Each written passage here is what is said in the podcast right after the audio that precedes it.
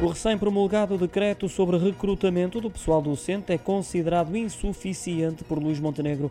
Para o líder do PSD, não responde aos problemas de fundo do setor, pelo que a legislação teria que ser outra.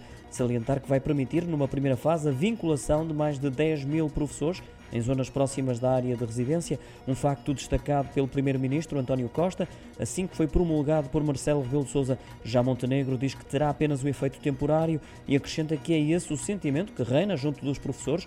O líder do PSD contesta também a altura escolhida, sublinha que era desnecessário apressar o diploma, uma vez que não vai entrar em vigor no próximo ano letivo, e destaca a urgência em solucionar o problema da progressão na carreira para os professores e sobre o qual, de acordo com o presidente dos social-democratas, há uma incapacidade total do governo para o diálogo.